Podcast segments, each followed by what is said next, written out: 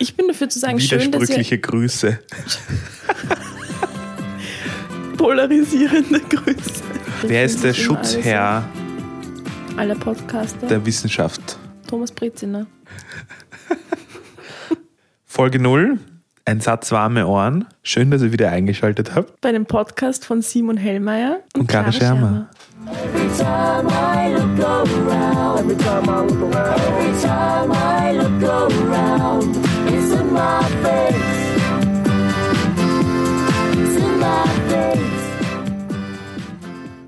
Ähm, wir machen das jetzt, haben wir beschlossen. Es gibt jetzt einen Podcast von uns. Danke fürs Einschalten, Mama. Wir haben keine Ahnung, was wir tun. Wenn es gut ist, sag Bescheid. Wenn es nicht gut ist, sag auch Bescheid. Jeder, der das hört, wird uns wahrscheinlich auf Facebook haben. Deswegen, ihr wisst, wer uns erreicht. Auf zur Thematik. Wir werden äh, wahrscheinlich etwas spoilern von Star Wars, dem neuen, also Star Wars 8, die neue Folge. Insofern, falls sich jemand berufen fühlt, den Film noch anzuschauen und nicht gespoilert zu sein, hier eine ausdrückliche Warnung. Ähm, Bitte wieder abdrehen. bitte wieder abdrehen und später wieder aufdrehen, wenn ihr den Film gesehen habt. Folge 1, Folge 0, wir sprechen über Tom Turbo. Wir sprechen über, was Kinderserien früher gemacht haben, was sie heute machen und wie das mit dem Zeitgeist zusammenhängt. Und dann wollen wir eben auch auf Star Wars zu sprechen kommen, weil der gerade rausgekommen ist. Obwohl Und- Star Wars keine Kinderserie ist. Schon, oder? Was ist das, was ist, was war die Grundidee? Die ursprüngliche Grundidee war, darüber zu reden, was Heldinnen und die Narrative über Heldinnen und die Handlungsmöglichkeiten von Heldinnen uns mitgeben und mit unserem Selbstbild machen. Aber die Idee für heute war, deine Idee, Simon, über die feministischen Konzepte in Star Wars zu reden. Die Frage ist, ob man das verknüpfen kann. Ähm, sind, sind zwei verschiedene Themen. Kann man aber gleichzeitig behandeln, sage ich. Aber der, der, die Grundidee war ja, oder die, die, die Grundidee kam ja von Tom Turbo. Das Tom Turbo Mindset. Genau, das Tom Turbo Mindset, ein Begriff geprägt von Clara Schermer. Was ist, warum Tom Turbo Mindset? Das Tom Turbo Oder was ist das Tom Turbo Mindset und warum heißt es, warum haben wir es so benannt? Und was ist der Unterschied vom Tom Turbo Mindset zu dem zu dem heutigen, heutigen Mindset? Mindset? wo zuerst die Frage ist, was das heutige Mindset ist. Und das heutige Mindset kann ich an einem Beispiel erzählen, weswegen ich dann begonnen habe, über das Tom Turbo Mindset nachzudenken, weil ich in Berlin in einer Straßenbahnhaltestelle gestanden bin, als eine Mutter und ihr Kind der Straßenbahn nachgelaufen sind und doch nicht die Straßenbahn erreicht haben und die Mutter gesagt hat, siehst du, wenn du da drüben auf der Straße stehst und da erst zu laufen beginnst, dann schaffst du das nie. Und das Kind hat zu seiner Mama gesagt, ach Mama, mit der Einstellung hast du aber die falsche im Leben.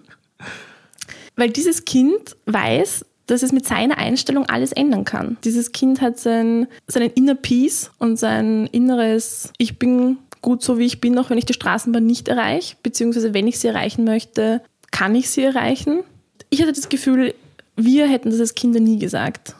Was ist die falsche Einstellung im Leben? Wir hätten einfach Es gibt keine falsche Einstellung, weil das, das Wichtige ist, dass du irgendwas, dass du ein Fahrrad hast, das halt alles lösen kann, ne? und dann brauchst du keine Einstellung, weil das Fahrrad das löst, oder? Genau, deswegen eben das Tom Turbo Mindset, dass man die Dinge einfach auslagert. Sich, also dass man, dass man Gadgets hat, dass man an einen technischen Fortschritt denkt, dass der Fortschritt nicht eine, eben eine innere Selbstoptimierung ist. Ich muss nicht in erster Linie in mir überlegen, wie ich mich besser mache, sondern ich habe Geräte. Ja, hab ich brauche mich besser machen, wenn ich etwas habe, das es für mich besser macht. Genau. Ich als Thomas Breziner muss nicht selber die, die, die Verbrecher jagen und Fritz von Drum jagen, wenn, Wenn- ich ein Fahrrad habe, das es für mich erledigt. Oder wenn meine Insta-Story-Zuschauer es für mich machen. Genau. Na gut, zerlegen wir das. Ähm, Nein, wir haben da dann zu reden begonnen, weil wir uns überlegt haben, auch wie Kinder sich selbst, wie, also wie ein Kind die Welt sieht, wie es sich sieht und woher, welche Spiele ein Kind gern spielt, was ein Kind gern malt. Und ich glaube, wir haben uns darüber unterhalten, was dieses Kind, das da in Berlin mit seiner Mama über seine Lebenseinstellung geredet hat, ähm, wie dieses Kind sich malen würde oder was es malen würde. Und wir haben gemeint, vielleicht würde es eine glitzernde Einhornprinzessin malen, die gut so ist, wie sie ist, auch wenn sie eine Zahnspange hat. Und wir haben uns gefragt, was wir als Kinder gemalt haben. Was hast du als Kind gemalt, Simon? ich weiß nur, es gab irgendwann einmal eine äh, eine, so eine Umfrage bei uns in der Klasse in der Volksschule, oder nicht eine Umfrage, es wurde, glaube ich, es gab eine Zeichnung und da muss man draufschreiben, was man werden will. Und irgendwie die Hälfte der Klasse hat gesagt Scharfschütze. Ich ich glaube, einer ist es geworden sogar. Das Bundesheer, aber alle anderen waren vielleicht nur Mitläufer. Ähm, ich ich glaube, naja, also ich meine, ich, definitiv Helikopter zum Beispiel war ein einfaches Ding zu malen, weil du irgendwie zwei Striche hast, die sich überkreuzen und dann ist es ein Helikopter drunter ein Kreis. Herrlich. Herrlich einfach zu malen, Mhm. trotzdem sehr hochtechnisiert. Das ist aber ein, guter, ein, ein gutes Stichwort.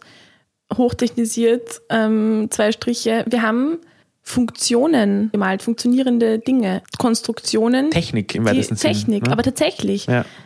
Ich habe Skischuhe gemalt, die, die so, aus denen Feuer gekommen ist, aus denen Feuer gekommen ist. Und ich habe gesagt, das sind, die haben einen Raketenantrieb halt. Mhm. Da muss man nicht auf Skier steigen, sondern Du hast quasi gehst deine eigene und Grenze- feuerst und Du hast deine eigene Grenze irgendwie erkannt, nämlich dass du nicht fliegen kannst. und hast gesagt, ich möchte diese Grenze überwinden. vielleicht. Während du vielleicht im anderen Mindset sagen würdest, ich, ich, ich habe gar keine Grenze. genau. Bin eh gut, wie ich bin. Genau, ich fahre lieber auf Yoga-Retreat nach Bali und finde und erweitere meine inneren Grenzen, dass ich keine mehr habe.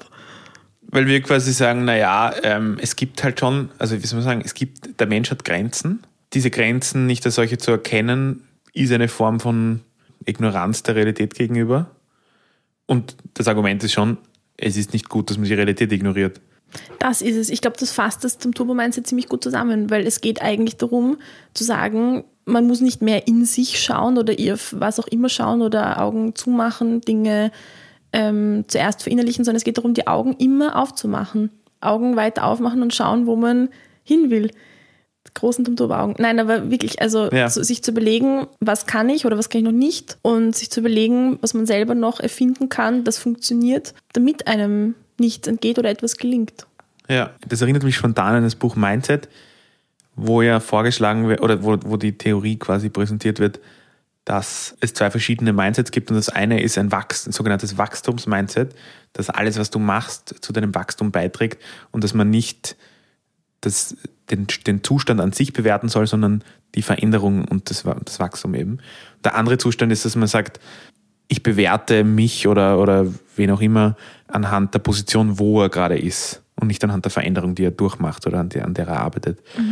Was in dem Kontext halt auch mit, mit Kindern verwendet wird in der Erziehung, dass es eben heißt oder dass es Studien gibt, die besagen, dass man Kindern nicht sagen soll, dass sie intelligent sind, sondern dass sie hart arbeiten. Weil, wenn du denen sagst, dass sie intelligent sind, sagen sie, naja, wenn ich die Aufgabe nicht lösen kann, kann bin ich, äh, bin ich Dann bin offensichtlich ich nicht intelligent genug, um die Aufgabe zu lösen.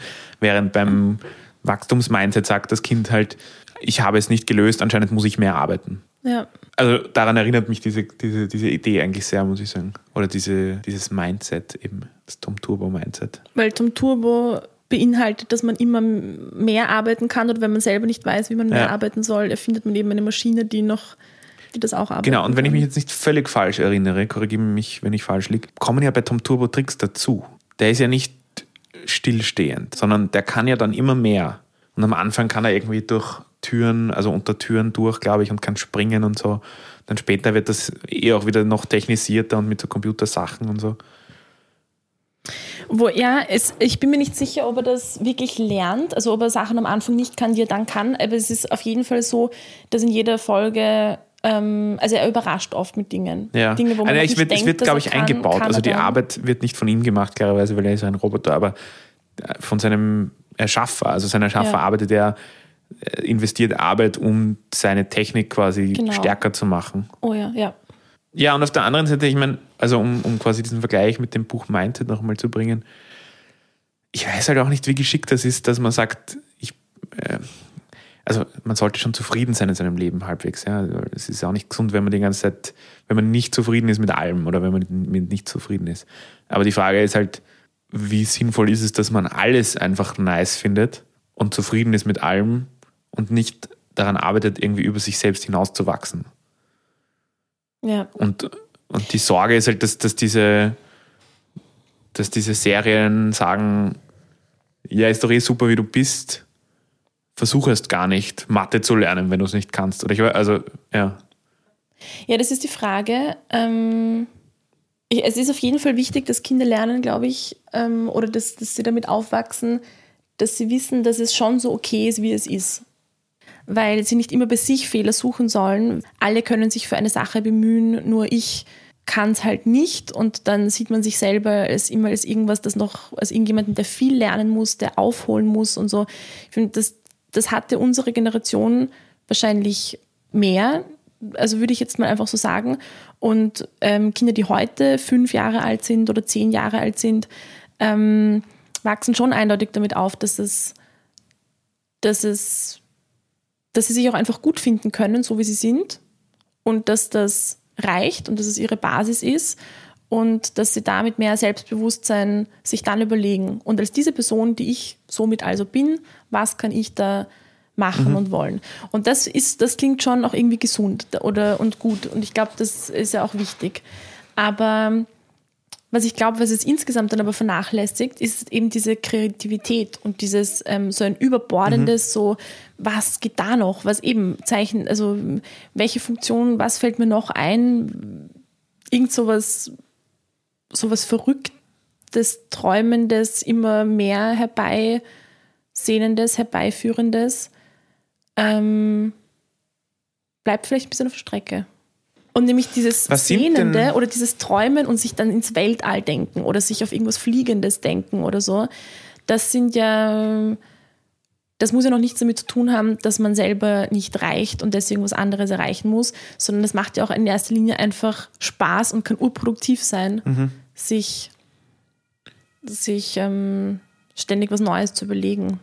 Was sind denn Serien, die heutzutage oder womit vergleichen wir das Tom Turbo Mindset, um es einmal so zu sagen? Weil die Anekdote eines Kindes in Berlin ist nett, aber hält einer rigorosen Analyse nicht stand. Was hält eine rigorosen Analyse stand? Der Charakter stammt aus Frozen, diese Elsa. Mhm. Elsa ist doch eine Prinzessin, glaube ich. ja. Damit ist sie ja schon mal statustechnisch relativ hoch. Wenn sie Prinzessin ist, ist sie halt nicht das Mhm. Kind von der Straße. Ja, aber es geht darum, dass sie zart und ein Mädchen ist und trotzdem Okay. alles kann, was sie will. Aber das ist das, was ich mich halt gefragt habe. Weil, also wenn Elsa eine Prinzessin ist und sie wahrscheinlich irgendwie die Tochter von irgendwelchen Königen oder Königinnen oder was weiß ich was. Wenn Elsa aus ihrer privilegierten Situation heraus sagt, ich kann alles und ich kann alles schaffen oder wie auch immer, wenn ich nur daran glaube, dann ist sie in einer ganz anderen Situation als ein Kind, das in Simmering oder in Favoriten aufwächst, das nicht adelig ist und nicht ansonsten schon privilegiert ist. Ich würde aber sagen, dass es darum geht, dass sich die Kinder aus dieser Serie abschauen können, in jedem Fall oder eben sollen, dass es um so Charaktereigenschaften geht, wie irgendwie so eine Warmherzigkeit und so ein Charisma und eine Hoffnung und das Glauben, den Glauben ans Gute. Und wenn ich, wenn ich mich mag, dann finde ich auch Freunde, weil andere mögen mich nur, wenn ich mich mag. Und, ähm, und wenn wir alle wenn wir alle so eine Hoffnung und so eine Zufriedenheit und so was Gutes in uns haben, dann, dann gelingen uns auch die guten Sachen. Ich glaube schon, dass das das ist, was sich eben durch die heutigen Kinderserien zieht und auch dieses, ähm, durch diese Figur dieses Einhorns, Unicorn Mania, dass das reicht, dass man irgendwie diesen Ansatz des Wunderbaren hat und dann. Wo, und dann wobei ich das erst, ich sehe das Einhorn sehr kritisch. Ich also der, auch der kritisch. Punkt beim Einhorn ist ja, Es, es, gibt ist, in Wirklichkeit nicht. es gibt's nicht, aber nein, wenn das du ist das eine. glaubst, dann aber was ist wahr. mit dem Nashorn? Das Nashorn hat doch auch ein Horn und wird so stiefmütterlich behandelt. Ich meine, das gibt's wirklich, das Nashorn, nur weil das Einhorn ein Pferd ist mit einem Horn. Ich meine, Und mit Regenbogenmähne. Das Nashorn hat keine Regenbogenmähne. Ich glaube, darum geht es. Es geht um dieses also das kann noch werden. glitzernde- Das Nashorn, wenn es nur genug an sich glaubt, wollte- kann auch einen Regenbogen haben. Das ist das neue Mindset. Das Nashorn-Mindset. Turbo-Mindset. Ja, wenn das Kombiniert Tom Turbo und Ja. Einhorn. weil es sich mit gewissen Gadgets dann diese Mähne wachsen lassen kann. Wir haben wahrlich unerwartet einen Bogen gefunden, der Sinn macht. We made it. Zu den Kinderserien eben nochmal, was der Unterschied ist zwischen den jetzigen und den früher, ist, dass alle Serien, mit denen ich aufgewachsen bin, da hatte man wirklich Superpowers, die etwas konnten, was man so einfach, also was man eigentlich nicht kann im realen Leben. Das hat nicht mit Ja. heute oder damals zu tun. Zum Beispiel so, dass die Bibi Blocksberg einfach hexen kann. Dass, also ja, Geschichten von irgendwelchen Mhm. Kindern, die super Fähigkeiten haben. Bibi Blocksberg konnte zaubern. Du hattest Mila Superstar hatte den Schmetterball. ähm, du hattest bei Kickers gab es auch diesen, diesen Megaschuss. Und äh, was, was ich auch witzig finde, ich meine, damit habe ich, da habe ich mich jetzt echt zu wenig mit Kinderserien von heute äh, beschäftigt. Aber bei Kickers war ja auch das, die Kooperation so ein Riesending. Also wir können im Team gemeinsam was schaffen. Das war auch bei Milas so. Ähm, bei Pokémon gab es das auch. Also dass, dass Ash quasi gesagt hat, er möchte jetzt die ganze Welt entdecken und er möchte jedes Pokémon fangen, alle 150 oder alle 151. Und er, er schafft es aber nicht alleine und deswegen hat er quasi Misty und Rocco und äh, auch quasi seinen Kumpanen Pikachu, der ja auch irgendwie eine Erweiterung seiner selbst ist, wenn wir, wenn wir das so, also im Sinne Tom Turbos. Ähm, ja, dieses Element, ich weiß nicht, ob, ob es das noch gibt oder, oder wie das heutzutage aussieht. Hat Elsa Freunde? Macht Elsa was? Hat Elsa. Macht also. naja, also Ich kenne mich leider zu wenig aus. Warte, Ja. wir haben diese Quellen. das ist die Essenz dieses. Podcasts. Vielleicht ein guter Zeitpunkt, um zu einer Quelle überzugehen, die wir kennen, nämlich Star Wars. Hier noch einmal die Aufforderung Das ist ein mutiger Sprung. Die Aufforderung abzudrehen jetzt. abzudrehen, falls, also nicht alle Leute abdrehen, sondern nur die, die den Film noch nicht gesehen haben, wenn sie nicht gespoilert werden wollen. Ich finde es relativ interessant, dass die Hauptcharaktere, nämlich Ray, woher sie kommen und was, inwiefern wir das einordnen können, dieses Mindset-Ding. Ray kommt ja von dem Wüstenplaneten Jakku, hat, soweit man das irgendwie mitbekommt, keine Eltern, beziehungsweise die Eltern haben sie versetzt, also ausgesetzt. Und Finn war ja Stormtrooper, der aus Schock über die Atrocities, die da committed wurden, abgehauen ist. Was sagt uns das? Ich wollte dich gerade fragen, was das heißt. Heißt es, dass ihnen dieses an etwas zu glauben und effizient für etwas zu kämpfen oder zu wissen, wo sie hinwollen, dass es schwieriger ist, weil sie nicht wissen, wo sie herkommen? Oder zumindest Ray nicht weiß, weil sie ihre Eltern nicht kennt und weil sie damit hadert. Ist das das, worauf du hinaus wolltest? Der Punkt, auf den ich eigentlich hinaus wollte, war, dass du hast Ray, die kommt aus dem Nichts und wird dann trotzdem aus einem inhärenten Talent heraus mächtig mit der Macht, wenn man das so nennen kann. Bis zu dem Punkt, dass sie den irgendwie Privatschuljungen Ben Solo alias äh, Kylo Ren in einem Lichtschwertduell eben besiegt, beziehungsweise einfach auf einer ähnlichen Ebene ist, obwohl sie dieses ganze Training, das er hat, gar nicht hat. Also es ist, es ist wiederum die Motivation von diesem Planeten wegzukommen so stark, die inhärent ist in ihr, dass sie einfach alles durchsprengt. Das ist irgendwie. interessant, der Punkt. Und eben wieder aufs Mindset zurückzuführen, meine ich. Also sich zu trauen, fleißig zu sein und sich zu trauen, etwas zu wollen, ohne sich im Vorhinein zu fragen, ob man überhaupt erfolgreich sein kann und ob einem nicht Konkurrenten begegnen, die besser situiert sind oder so. Sondern, sondern das ist die Frage, in welches Mindset ist es einzuordnen? Weil glaubt sie einfach an sich selbst und hat keine Angst, jemandem zu begegnen, der ihr abspricht, dass sie diese Talente und Qualitäten hat? Oder glaubt sie einfach so stark an eine andere, an eine andere Sache und sieht sich einfach in diesem, in diesem Erfolg und erreicht es deswegen? Ich glaube, der Punkt ist, dass sie ein Talent hat, das nicht jeder hat. Sie hat eine Kraft, die nicht jeder hat. Und dass diese, also das sagt ja auch äh, Luke Skywalker in, in, in diesem Teil, dass er in ihr eine, eine stark, also eine, eine Kraft sieht, die er sonst nur einmal gesehen hat, nämlich bei, bei Ben Solo. Ja, aber das ist, das ist schwierig, weil es wird ihr nicht schwer gemacht, an sich selbst zu glauben, weil sie auch von anderen gesagt kriegt. Oder zumindest Das von stimmt, Luke weil sie, sie hat ja auch diese kriegt, sie Fähigkeit. Macht Also sie, ja, sie, genau. sie, wobei sie, also sie halt, ich weiß nicht, ob sie selber an sich so glaubt. Ich glaube, sie tut's. Sie tut's, weil sie, sie hat ja auch diesen, ich meine, sie schläft dort vor Lukes Tür, weil sie weiß, sie will mit ihm zurückkehren und sie gibt nicht auf und sie wartet drauf, sie weiß, was sie will. Sie setzt sich dann dahin und übt und sie übt da mit ihrem Schwert und mit Ja. ihrer Macht und das da unter Kontrolle zu kriegen. Ähm, also es ist schon eine aktive Entscheidung, weil sie weiß, sie will einfach daran glauben und sie erreicht diese Dinge.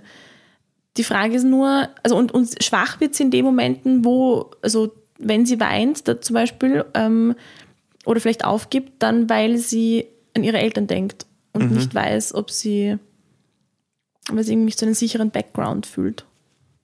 es, es ist vielleicht vergleichbar mit dem, mit dem Sporten-Mindset am ehesten, dass, dass du bei Mila findest. Also Mila ist ein normales Mädchen, die halt diesen, diese eine Spezialfähigkeit hat, die sonst niemand hat. Deswegen wird sie gut und, und bekannt durch, also in ihrem Feld. Ray ist da sehr ähnlich, weil sie ja auch einfach extrem stark ist, obwohl sie das nie oder nicht ihr ganzes Leben lang gelernt hat, sondern das irgendwie so in ihr drinnen ist. Sie muss es trotzdem trainieren. Genauso wie Mila trainieren muss. Mila kann nicht einfach aus dem Nichts heraus gut spielen. Genauso kann Ray nicht aus dem Nichts heraus gut mit dem Schwert kämpfen. Also Training ist schon vonnöten. Insofern ist es schon ein, äh, eine Variante des Wachstums-Mindsets, weil sie ja durchaus daran arbeiten müssen, dass sie besser werden. Das Interessante ist, dass in dem Kontext dann Kylo Ren total die dunkle Figur wird, weil er ja sich als extrem stark ansieht und man sieht ihn zumindest nicht trainieren. Er ruht sich auf seinen Lorbeeren aus und muss Genau. am Ende erkennen, dass, es, dass er das vielleicht zu bereuen hat. Also Ray kommt eigentlich von null und ist, weil sie extrem hart daran arbeitet, äh, bald am selben Punkt wie Kylo Ren, der aber halt irgendwie die ganze Zeit denselben Standpunkt hat. Das könnte sich im neunten Teil ändern, weil ja jetzt irgendwie Snoke nicht mehr da ist und sich dadurch sicher auch die Rolle von Kylo Ren verändert. Aber schwierig. Was ich eben auch interessant finde bei Kylo Ren ist, dass er, obwohl er aus gutem Hause kommt, also Hause Skywalker Solo, anscheinend, ich nenne es jetzt mal, psychische Probleme hat. Also, dass das hier quasi thematisiert wird, dass es auch denen, die, die, die gifted sind und die aus einem privilegierten Haus kommen, dass es auch denen schlecht gehen kann. Gerade weil sie erst, weil sie für sich selber herausfinden müssen, was sie wollen. Weil wenn sie woher Genau. kommen, wo, wo immer klar ist, was sie wollen sollen, weil sie schon jemand sind und ihre Eltern jemand sind, dann stehen die, also die Krise, vor der sie stehen, ist dann die, dass sie nicht wissen, ob das eigentlich das ist, was sie selber wollen und können. Weil es ihnen so quasi in die Wiege gelegt wurde. Das Interessante ist doch, dass wir gerade, dass ich gerade draufgekommen bin, dass Star Wars da jetzt so eine dritte Sache ist, ein drittes Mindset. Es ist nicht das, was wir Elsa Glitzer Einhorn Mindset nennen. Und es ist nicht das, was wir Tom Turbo Mindset genannt haben, sondern es ist, wie du vorher schon gesagt hast, so eine Art Mischung daraus, weil es sagt einem, man muss das annehmen, was man ist, man muss diese Sicherheit ein bisschen haben, man muss ähm, sich mit seinen, mit seinen Gifted Talents da irgendwie identifizieren oder und einfach an etwas glauben und an sich glauben. Aber gleichzeitig muss man dieses Bedürfnis auch haben, dem man, wo man Motivation hat, dem weiter nachzustreben und auch einen Effort zu machen und, und neue Skills zu lernen, um sich eben weiterzuentwickeln. Sie wird doch, das, da wird sie ein bisschen auf, ähm, aufs Korn genommen, da am Anfang vom Film, als er sagt, now reach out und sie streckt die Hand aus. Und der Luke haut sich ab, weil Ja. Ray nicht gecheckt hat, dass, dass diese Force das ist, was sie zuerst in sich fühlen muss. Das ist auch etwas, wo sie ja erst lernen muss, daran zu glauben. An sich und an das. Und das zu kombinieren. Sie muss also das, was ihr zur Selbsttranszendenz hilf- hilft, erst erkennen, bevor sie es zu ihrem Nutzen verwenden kann. Genau. Ein anderer Aspekt, den ich eigentlich relativ interessant finde, ist, dass, dass es schon einen Generationenkonflikt gibt in dem Film. Dass nämlich irgendwie Snow, einerseits auf der dunklen Seite Snoke, der versucht, Kylo Ren zu manipulieren, um ihn eigentlich stärker zu machen, weil er dann Rey umbringen kann und dadurch wieder Kraft zieht. Kylo Ren aber im Endeffekt sagt, hey, ich check, was du machst, aber ich bring dich um. Also auch so eine Art metaphorische Rebellion gegenüber dem Vater. Womit das Snoke aber bis zum Ende nicht rechnet. Es ist eigentlich, ich würde es in dem Sinn keinen Genau. Konflikt. Also das Ja, ist nichts, stimmt. was zwischen ihnen ausgetragen wird, sondern es ist einfach, weil Kylo Ren seine Meinung ändert oder eine Meinung hat, von der jemand noch nichts wusste. Und in dem Moment, wo Snoke Ray umbringen könnte, gelingt es ihm nicht, weil Kylo Ren sich in Wirklichkeit dafür entschieden hat, dass Ray leben soll und nicht Snoke. Mhm, ja. Na, und auf der anderen Seite hast du, also auf der guten Seite quasi, hast du Ray, die versucht, mit einem jugendlichen Optimismus, sage ich jetzt einmal, Luke Skywalker zu überreden, wieder fürs Gute zu kämpfen, der aber im Endeffekt resignativ wie ein alter Gewerkschafter sagt, Schauen Mädel- wir mal, aber eigentlich nein. ja, irgendwie komm morgen noch einmal und dann schauen wir uns das an. Bis er dann eigentlich dann quasi nicht aufgibt, aber dann von der Motivation von Ray überrumpelt wird und eigentlich mehr oder weniger gezwungenermaßen mitmacht. Gezwungenermaßen, nein, ich glaube, er ist beeindruckt davon, dass er sieht, Ist es nicht so, oder bilde ich mir das jetzt ein, dass Also gezwungenermaßen meine ich in dem Sinn, dass, dass Sie sie, quasi ihm total zeigt, wie motiviert sie ist und er sagt, okay, sie, wenn sie es so ernst meint, habe vielleicht auch ich den Glauben wieder. Genau, das ist es. Er denkt nämlich, er ist der Letzte, der richtig gekämpft hat und nach ihm macht es eh keiner so, deswegen lohnt sich's nicht. Und als er sieht, dass es welche gibt, die nach ihm aber genauso kämpfen könnten wie er, denkt er sich da, glaube ich, dann, ja, dann ist es auch wert, meine Skills irgendwie weiterzugeben und mich nicht gleich zu verabschieden, weil es doch was, doch Vielleicht gibt es doch noch was, Weitergetragen wird und wofür man Potenzial kämpfen gibt. kann. Ja. Wofür dieser ganze Film doch auch steht, weil am Ende diese Szene, die mit der ich wirklich nicht gerechnet habe, dass man am Ende dieses Kind sieht, das dann da nicht normal den Besen in die Hand nimmt und kehrt, sondern es hat Force, um den Besen zu holen und dann sieht man am Ende diesen Ring. Wo man auch wieder sagen kann, ähm, total die, wie soll man sagen, das ist halt so eine sozialistische Message, oder? Talente sind überall zu finden, oder nicht sozialistisch, aber sowas E- Egalitäres, so Ja. schau selbst Auch irgendwie unter den dreckigen Kinder im Sklaven. Stall. Genau, se selbst irgendwie die dreckigen Kinder im Stall äh, haben ihre Talente und, und gehören gefördert. Das ist eine wichtige Message mit diesem, so, schau dich nach Talenten überall um. Oh, da tut sich was auf in meinem Kopf. Ja, und zwar. Naja, schau dich nach Talenten überall um, weil es nicht reicht, die Talente anzuschauen, die in der Upper Class sind. Weil, wie du siehst, Kylo Ren hat zwar großes Talent, aber was macht er damit? Also er ist ein totales. Negativbeispiel, weil er verscheißt eigentlich seine, sein, sein, sein Leben da mit der dunklen Seite. Und auf der anderen Seite hast du jemanden wie Ray, wo niemand damit rechnen würde, die da irgendwie äh, ums Überleben kämpft auf diesem Wüstenplaneten, die aber eigentlich total mächtig ist auf die Art. Das ist ein interessanter Punkt. Ich versuche auch gerade die, ich muss jetzt die ganze Zeit Tom Turbo denken und dass das ein Fahrrad in einem unterirdischen Büro unter Schönbrunn ist, wo in jeder Folge einfach zwei Kinder, wo man auch nicht weiß, woher die kommen, die Verbrecher jagen, die, wo man auch meinen müsste, es, es gäbe jemanden Qualifizierten oder warum gibt es nicht die eine, die eine gute Figur, die gemeinsam als die talentierte, mächtige Figur, die dieses Fahrrad unter Kontrolle hat, mit dem Fahrrad immer gegen das Böse kämpft, sondern das können einfach irgendwelche Kinder, Bei Tom weil Turbo sie an sich jetzt, glauben oder und wie? ans Fahrrad, ja. Naja, bei Thomas Und- Brezina darf man da nicht aus der, aus der Gleichung nehmen, oder? Ja, aber der unterstützt immer diese Kinder. In Wirklichkeit sind die Kinder die, die mit dem Tom Turbo ins, ins Feld gehen. Der Thomas Breziner sitzt halt in seiner Zentrale und sorgt dafür, dass der, dass der verwundete Tom Turbo wieder zurückkommt und, und gewartet Aber ich, wird. also ich, oder ich, möchte, also ich möchte Thomas Brezinas Rolle nicht geschmälert sehen, weil wäre er nicht da, gäbe es das ganze Ding nicht. Aber Sache ist, es können irgendwelche Kinder, Ach so, ja. das meine ich, irgendwelche Kinder, die an sich glauben und an Tom Turbo glauben, können das, Hm. Weil sie sich dadurch erst, also weil sie sich dadurch beweisen und das reicht. Das müssen keine besonderen Kinder sein, das meine ich. Ja. Deswegen schauen Kinder ja gerne zum Turbo, weil sie das Gefühl haben, Das könnte ich sein. das könnte ich sein. Ich bezweifle, dass irgendjemand, irgendjemand mit acht Jahren Star Wars sieht und sich am Ende denkt, das könnte ich sein, weil sie sich mit dem kleinen Buben im Stall identifizieren. Aber Der nicht, aber ich glaube schon Ray und, und, und das ist jedenfalls wahrscheinlich ein guter Grund, wenn ich jetzt nochmal an Ray denke und dass sie nicht weiß, wo, dass sie die Geschichte mit ihren Eltern nicht kennt, weil das für die, die zuschauen dabei und die sehen, was Ray alles macht und schafft, ein wichtiger Aspekt ist, dass es reicht, eben eigene Ziele zu haben und für etwas zu sein, auch wenn man nicht weiß, woher man kommt und für wen man so ist, weil man das nicht für seine ähm, Familie machen kann und, und einfach mal die Vergangenheit dann aber außer Acht lässt, außer Acht lässt und für eine Zukunft kämpft. Das ist das, was es, was es ausmacht, dass man sich damit identifizieren kann als Publikum, dass es allen möglich gemacht wird, die sich nicht mit ihrer eigenen Position, die zuerst als Privilegierte angenommen werden muss, so identifizieren müssen, um zu sagen, ja, ich habe Talente, weil meine Eltern schon das und das konnten und ich das sicher auch kann.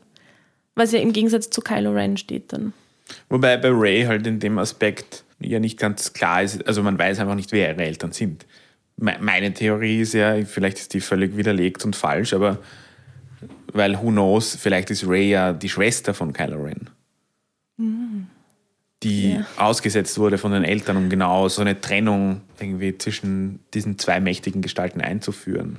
Aber der Punkt ist, angenommen, Ray wäre die Schwester von Kylo Ren, wäre das halt auch so eine Metapher, so, schau an, da ist das Kind, das in schlechten Verhältnissen aufwächst, die glaubt an das Gute und, und kämpft für das Gute, obwohl sie da lange Zeit es ihr sehr schlecht ging. Und auf der anderen Seite hast du Kylo Ren, der halt verhätschelt wurde, da die besten Ausbildungen bekommen hat und dann total die, die, die Persönlichkeitskrise hat. Wenn man das so sieht, geht es sehr stark darum, um so, eine, um so eine Selbstverwirklichung und so ein Glaub an dich, mach dein Ding, du bist gut. Wenn du, wenn du denkst, dass du gut bist, wie du bist, dann bist du auch gut. Das wäre, das ist, Ja. ähm, Ja, das ist das eine und das andere ist, äh, hat's Leben gute Schule. was eigentlich in allen Filmen und in allen, Das ist ein in generelles Narrativ, Narrativ. das ist ein generelles Narrativ. Ohne diesen Punkt darfst du kein Narrativ haben, das dann, also oder, weil jeder Held, jede Helden- und Heldinnengeschichte erzählt das, hat Leben gute Schule. Naja, Pride and Prejudice. Nicht jedes Narrativ. Ja, okay. Und auch Batman zum Beispiel, was war da ein hartes Leben? Da kenne ich mich nicht gut genug aus, aber der hat auch irgendwie Top-Eltern gehabt oder so, oder? Ja. oder wie war das? Ja. Batman hätte jedenfalls allen Grund, sich als für etwas Besseres zu sehen. Der wohnt Mhm. da in seinem super fetten, reichen Haus mit seinem Butler und profitiert in der Gesellschaft genau deswegen von allem als Teil dieser Gesellschaft, weil er eben zu den Wohlhabenden und gut situierten gehört.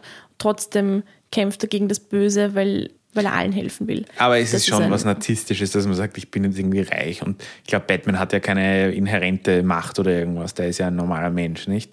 Das der sind auch nur technische erlangt ja seine ist Fähigkeiten auch durch Turbo. Technik.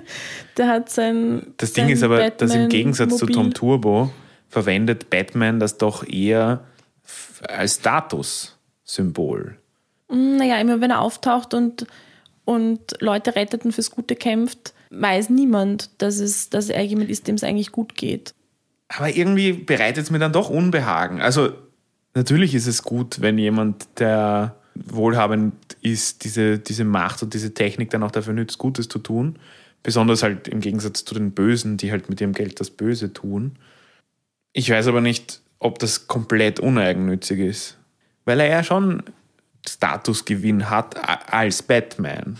Nicht als Bruce Wayne, aber Das als stimmt. Batman. Ja, er macht es auch für die, Also für ich, die Anerkennung und die. das glaube ich nämlich Ruhm. schon auch. Ja. Ja. Aber definitiv Tom Turbo Mindset. Ich meine, noch weiter zurückgehend, da gab es den Film, wann ist das, 50er, 40er, 60er, Chitty Chitty Bang Bang? Jetzt zu Weihnachten wieder im Gartenbau. Ja? Chitty Chitty Schon? Bang Bang anschauen, ja. Jedes, jedes Jahr am 24. Okay. kommt er wieder. Also Chitty Bang Bang, da ist ja am Anfang die Szene, an die ich mich wahnsinnig gerne erinnere, mit dem Frühstück. Oh ja. Diese Das Rube Goldberg-Maschine. Genau. Diese Rube Goldberg-Maschine, die dann dieses Frühstück macht, von der ich immer noch träume. Ich hätte das gerne mal, falls jemand sowas hat. Ich möchte es haben. Und wie ist das dann noch bei Chitty Chitty Bang Bang? Ich habe diesen Film oft gesehen, als ich noch sehr jung war und habe ähm, das ganze Narrativ als solches nicht als Bogen mit Plot gesehen, sondern immer nur die einzelnen Szenen, in denen das Auto besonders schön fliegt oder irgendwas machen kann. Stimmt, es fliegt, das ist der Ja, Punkt. ja, das Auto es kann fliegt. fliegen, es kann auch schwimmen. Stimmt, es kann die Bang Reifen so Bang umklappen. Kann, ja, ja. Es kann einfach alles. Also das, wenn du dieses Auto hast, dann bist du wie Tom- wirklich mobil. Wie Tom Turbo nur mit vier Rädern. Ja, es kann, es kann solche Tricks, es kann dann ja, kann sich auch irgendwie Spiegel ausfahren und Aber die Funktionen sind doch komplett nutzlos, oder? Wofür? ja, es hat einen romantischeren Charakter, das Ganze. Ja, ja. Es ist halt, Fliegen ist schön und, und ähm, Es ist überhaupt nicht utilitaristisch. Im Gegensatz zu Tom Turbo. das stimmt. Weil die ja. Kinder ja nicht das Tom Turbo Rad nehmen, um irgendwie irgendwo hinzufahren oder zu fliegen, sondern da geht es wirklich nur darum, um Recht und Ordnung. Ja, schon. Und die Jagd nach dem Bösen. Und interessanterweise, daran musste ich vorher auch denken, als wir kurz das Wort Effizienz benutzt haben, aber das war noch bevor wir aufgenommen haben, ähm, dass, dass bei Tom Turbo die Guten sehr effizient sind. Tom Turbo leitet Schritte ein, die eigentlich immer funktionieren. Wenn er mal irgendwie eine Panne hat oder so, dann fällt den Kindern ein, was man tun muss, beziehungsweise Thomas Breziner repariert das. Ich glaube, es gibt eine Folge, wo auch Tom Turbo irgendwie entführt wird von Fritz Phantom oder so und dann gekidnappt ist und so, aber im, im Großen und Ganzen entwickeln sie da Pläne, die auch aufgehen. Ja. Und ich musste davor an Star Wars denken, als ich zwar gesagt habe, dass in dem Film es mir so vorgekommen ist, als würden die Guten ständig irgendwelche Aktionen starten, die zu nichts führen, beziehungsweise man sich das auch hätte sparen können, weil es ihm nichts verläuft. Ähm, und die Handlung eh auch woanders weitergeht oder so weitergeht, dass es vernachlässigbar wird, was der eigentliche Plan war.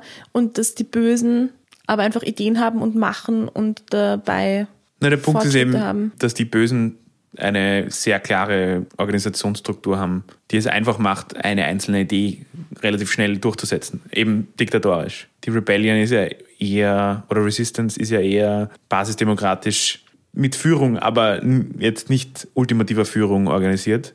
Was sich ja auch daran zeigt, dass es möglich ist, dass Poe quasi einen Misstrauensantrag irgendwie da ad hoc Mhm. stellt und einen Putschversuch startet. Ja, das ist, ein, das ist interessant, weil sie in sich innerhalb der Führung da Uneinigkeiten haben und nicht gemeinsam an einem Strang ziehen, sondern sich Genau. erst innerhalb ihrer Resistance entscheiden müssen, wie sie machen können und wollen und dann verzögert das Entscheidungen und macht sie schwächer insgesamt. Weil zu überlegen, wann ich mich auch für etwas opfern sollte, ob ich Teil einer Gemeinschaft bin, für die ich jetzt kämpfen sollte, weil ich das im Gemeinwohl mache, wenn ich im Sinne aller handle oder so. Und auf der Seite der Resistance ist das ja ein Ding, dass es eben nichts hilft, wenn jeder seinen Weg geht. Warum zum Beispiel Rose auch dann Finn davon abhält, sich da Also abhalten ist sehr charmant formuliert. Aber Sie riskiert damit eigentlich, dass sie beide sterben. ja. Das, das ist ein bisschen das Unsinnige in dieser Aktion. Sie vertraut einfach, dass er so nicht stirbt. Aber Womit wir noch zum 17. Fass kommen können, das wir aufmachen, nämlich das vorher angekündigte, die Femini oder die Behandlung feministischer Prinzipien in diesem Film. Ich habe mich sehr daran gestört, einerseits, dass es eigentlich keine ordentliche böse Frau gab oder keinen ordentlichen weiblichen Charakter, mit Ausnahme dieser Phasma, ich will nicht sagen Roboter, aber dieses Stormtroopers mit, mit silberner, äh, mit silbernem Outfit, silbernem Panzer. Also Outfit ist dann auch schon wieder ein interessanter Begriff. Also das ist das eine, was mich sehr gestört hat. Und dass da irgendwie in meinen Augen so ein sehr, sehr absichtlich und bemüht, bemühte Beziehung dann fingiert wurde zwischen Finn und Rose. was ich eben nicht so finde, ich finde, das ist nicht bemüht, sondern eher mit Augenzwinkern wird damit erzählt, eigentlich würden wir uns ja bemühen, oder ihr geht jetzt davon aus, dass wir uns bemühen, eine Beziehung da herbeizuführen, aber wir bemühen uns eben nicht. Es ist trotzdem eine Beziehung. Sie küssen sich jetzt. Ja, Ist wurscht, ist also das, erzählt. das stimmt Also- schon. Ich meine, es war, es war ja nie eine große Flirterei oder so da. Das, das ist schon korrekt. Gleichzeitig kann man nicht einmal Mann und Frau Seite an Seite für etwas kämpfen lassen, ohne dass die sich da jetzt großartig verlieben. Ich meine, ich weiß schon, dass, dass das in, in der Resistance ja generell eh auch da ist. Also diese lilahaarige Anführerin, da bekommst du ja auch nichts von einer Beziehung oder so mit. Also insofern gibt es diese Charaktere schon. Aber es ist schade, dass es nicht einmal so eine Art, so eine Art kumpelhafte Beziehung gibt zwischen einem Mann und einer Frau, die aneinander, also ähm, Seite an Seite kämpfen. Und mir fällt tatsächlich kein Film ein, nämlich wo das so ist. Wo gibt es schon diese kumpelhaften Beziehungen? Ich, also Ja, es ist wenn jetzt schade. auf den ersten Blick fünf, sechs, sieben Filme, an die ich so denke, ähm, egal ob es Astronauten im Weltall sind oder also muss nicht Science Fiction sein, aber kann auch irgendein Kommissarenteam oder so. Mhm. Oder selbst im Tatort kann dann, wenn der Kommissar eine neue Kollegin kriegt, gibt es auf jeden Fall eine Folge, wo sie gemeinsam am Ende in der Bar sitzen und doch flirten und überlegen, Schon, oder was? heimzufahren. Ja? Das ist merkwürdig. Ja, ich- also irgendwie, das, ich finde das irgendwie sehr unbefriedigend, solche Sachen. Ich denke, bitte, ist das wirklich, muss man wirklich jedes Mal diesen Aspekt reinbringen? Ich meine, man könnte jetzt einfach- argumentieren, dass natürlich Ray und Finn Freunde sind auf dieser Ebene, aber was man dann schon auch sagen muss, ist, dass im siebten Teil Finn ordentlich versucht hat, da was zu starten und es hat halt nicht sollen sein. Also dass es da keine organische Beziehung gibt, irgendwo zwischen einem Mann und einer Frau, die einfach so platonisch bleibt, finde ich persönlich schade. Warum gehen wir nicht davon aus, dass dieser kleine Roboter, Name vergessen, ähm, B8 ein weiblich ist Mhm. und und Poe Dameron. naja, das ist schon ein das Stretch, beste oder? Team. Das ist jedenfalls eine super kumpelhafte, herzliche, freundschaftliche Beziehung Das stimmt. ähm, und angenommen. Also allein, wie sie sich am Ende, oder in welcher Szene fallen sie sich so um den, um den Hals Ja, wo sie als sich, glaube ich, seit langer Zeit wieder dem- sehen. Genau. Also, ja. Ähm, und angenommen, das wäre, angenommen, dieser Roboter wäre weiblich, dann hätten wir Nee, aber das sind, das sind zufrieden, aber es ist Hypothetiker. schwierig. pessimistisch gesprochen, ist es dann aber schon ein Armutszeugnis, dass es diese kumpelhaften Momente genau mit einem Roboter gibt. Ja. Ich, meine, ich weiß, es ist Nein, Science das meine ich, Fiction, darauf ja? wollte ich hinaus. Ach so, okay. Darauf wollte ich hinaus. Das ist, dass ich überlegt habe, wo findet überhaupt eine kumpelhafte Beziehung statt? Wo gibt es so ein Element in diesem, in diesem Film?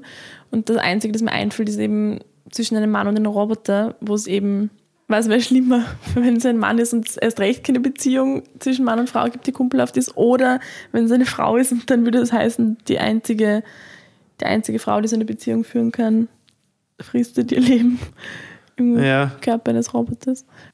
ich fand es ein bisschen bemüht, dass sie diesen Konflikt ähm, irgendwie Draufgänger pro Dameron versus irgendwie die, wie soll man sagen, die vernünftigen Frauen, dass das drinnen war. Wobei, wobei ich auch sagen muss, dass diese, also die Rolle der, der lilahaarigen Dame mich schon öfters überrascht hat. Sie bin, also das ist auch komisch, dass dieser Gedanke in mir überhaupt kommt, aber ich würde sagen, sie benimmt sich wie ein Mann. Sie hat dieses, sie hat dieses Herzliche oder dieses Mutterfigurenhafte, das oft Frauen in solchen Positionen hätten, wo man auf, eine, auf einmal ihren Charakter auf eine Art kennenlernt, die sehr umsichtig Entscheidungen trifft. Das hat diese Figur nicht. Also sie verfolgt sehr ihren eigenen Plan, darauf bedacht, dass sie die ist, die am Ende lebt und erfolgreich dasteht. Sie, ähm, Aber sie setzt opfert diesen sich. Ja. demokratischen Gedanken nicht fort. Ja, am Ende. Aber auch nur nach Handshake mit Leia. Mhm. Naja, als ihre Figur eingeführt wird und als sie, als sie ihre ersten Schritte einleitet und verkündet, ist sie ja eindeutig die, die, wo alle entsetzt sind, dass jetzt solche Seiten aufgezogen werden. Ja, ja, ja. ja. Naja, ich würde sagen, schon, also irgendwie definitiv Machtmensch auf einer gewissen Ebene, aber halt bedacht auf die Gemeinschaft. Also sie ist kein Ja. Snoke. Ja, das nicht. Aber sie ist sehr Sie berechnend. Ja, sie ist sehr politisch eigentlich. Sie, sie agiert relativ politisch. zwischen ihr und einer anderen, also zwischen ihr und keiner anderen Figur wird jedenfalls eine Freundschaft oder irgendeine Zuneigung erzählt. Was ich aber auch gut Sie finde. Also für sich. nicht, also wie soll man sagen, weil es ist eine sehr interessante Rolle. Ich brauche jetzt ihr Privatleben nicht. Weil meistens erfährt man von Frauen mehr über ihre Beziehungen und Privatleben als von diesen männlichen Führungen. Genau, was aber halt eh nicht, also wie soll man sagen, sollte nicht so sein eigentlich. Genau, ne? also, sollte weil- nicht so ja. sein. Also das meine ich. Wäre Ja. quasi als positiv zu vermerken, wenn wir darüber reden, ob Star Wars Ja. im Muster verfällt, bestimmte feministische Problematiken wegzuerzählen oder recht zu unterstützen oder Ja. so. Ja, Jetzt ist aber ein gutes Ende. das ist das Ende. Danke fürs Zuhören. Das ist das Ende der nullten Folge. Wie heißt der Podcast? Ein Satz, warme Ohren. Ein Satz warme Ohren. Und wieder einschalten bei der nächsten Folge, Nummer 1. Wenn es heißt, ein Satz warme Ohren, sponsored by Lilian Porzellan.